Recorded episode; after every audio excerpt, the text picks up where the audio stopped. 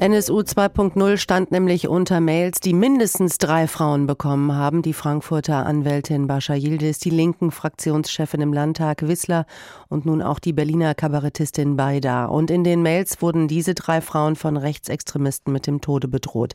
Der Skandal geht aber nun wirklich weiter. Die Daten der drei Frauen wurden alle an Polizeirechnern in Hessen abgefragt. Und jetzt gab es eine erste Konsequenz. Udo Münch heißt die. Der Landespolizeipräsident ist zurückgetreten. Er war offenbar schon im März vom Hessischen Landeskriminalamt informiert worden, dass Drohmails an die linken Politikerin Wissler in Verbindung mit einer Abfrage an einem Wiesbadener Polizeicomputer stehen könnten. Und diese Information hat Münch wohl für sich behalten, auf jeden Fall nicht an seinen obersten Dienstherr, an den Innenminister Peter Beuth weitergegeben. Stefan Müller ist innenpolitischer Sprecher der FDP im Hessischen Landtag und ich wollte von ihm wissen, ist Landespolizeipräsident Münch hier ein klassisches Bauernopfer? Udo Münch ist aus meiner Sicht kein klassisches Bauernopfer, sondern derjenige, der die Verantwortung für den Fehler innerhalb des Landespolizeipräsidiums zu tragen hat. Und deswegen hat er gestern dann auch die Verantwortung dafür übernommen. Nun muss man aber auch sagen, so ganz klar ist diese Verbindungskette ja noch nicht. Also Innenminister Peter Beuth hat ja erst sehr geschimpft und hat gesagt, er sei auf keinen Fall informiert worden vom Landeskriminalamt. Dann musste er aber schon seine Darstellung ein bisschen korrigieren.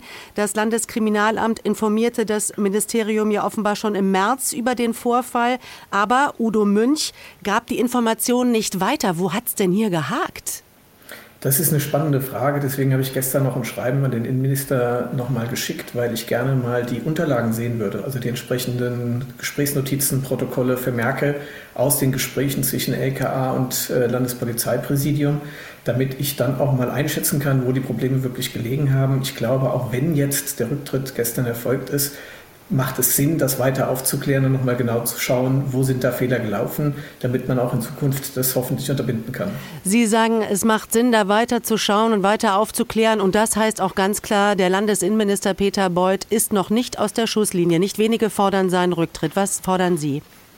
Ja, äh, er ist, sicherlich nicht äh, aus der Schusslinie, ähm, weil wir das Gesamtproblem ja immer noch vor uns haben und noch immer nach über zwei Jahren keinerlei Fortschritte vorhanden sind, was die Offenlegung der entsprechenden Drohschreiben anbelangt. Ähm, und jetzt ging es ja bei dem Rücktritt von Herrn Münch ausschließlich um die Frage, wie ist der Informationsfluss innerhalb der Sicherheitsbehörden gelaufen.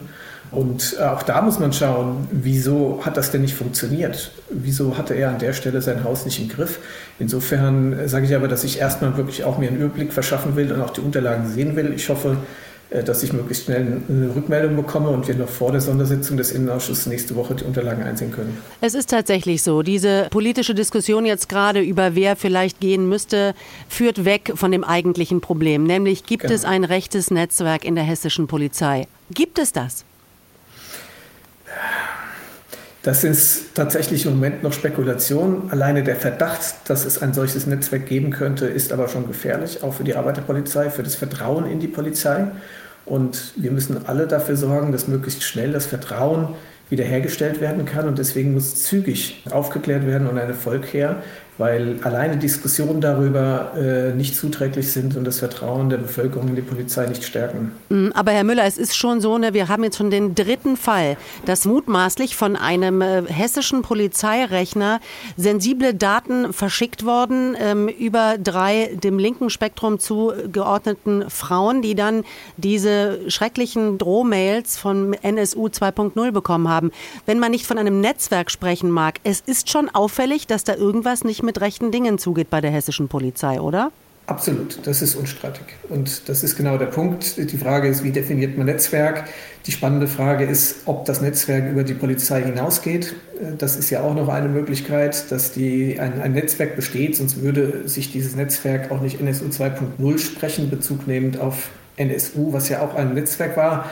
Aber das sind, das sind die Fragen, die dringend aufgeklärt werden müssen. Und dass es ein Problem gibt, weil die Abfragen nachweislich über die Polizeicomputer erfolgt sind.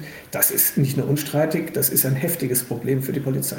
Würde es Sie wundern, Herr Müller, wenn noch mehr Fälle bekannt werden? Nein. Es würde mich nicht wundern, weil jetzt äh, Schritt für Schritt immer wieder neue Sachverhalte zutage kommen. Ich will nicht ausschließen, dass da noch weitere Dinge hervorkommen. Herr Müller, die Corona-Krise war jetzt nicht die beste Zeit für die Opposition, um Themen zu setzen und Inhalte zu prägen. Diese Causa äh, Münch bzw. Peter Beuth, das kommt Ihnen aber schon recht gelegen als Oppositionspartei, oder? Da muss ich ganz offen sagen, ähm, mir wäre es lieber, wir hätten dieses Problem nicht. Ähm, politisch kann man das natürlich ähm, äh, so bewerten, aber ich glaube, dass das Gesamtansehen der Polizei ohne eine solche Diskussion deutlich besser wäre. Und auch ich habe tatsächlich, auch wenn ich in der Opposition bin, grundsätzlich ein Interesse daran, dass wir einen funktionierenden Rechtsstaat haben. Und dieses Problem hier ähm, aufzuzeigen und auch zu bewerten und aufzuarbeiten, ist eine dringende Aufgabe. Es ist aber, sage ich mal, ja, es wäre für, für die Bürgerinnen und Bürger besser und äh, vertrauensvoller, wenn das funktioniert hätte. Insofern, politisch kann man sagen, ja, es ist immer gut, wenn man eine Landesregierung angreifen kann. Und hier liegen Defizite vor. Deswegen machen wir das auch sehr intensiv.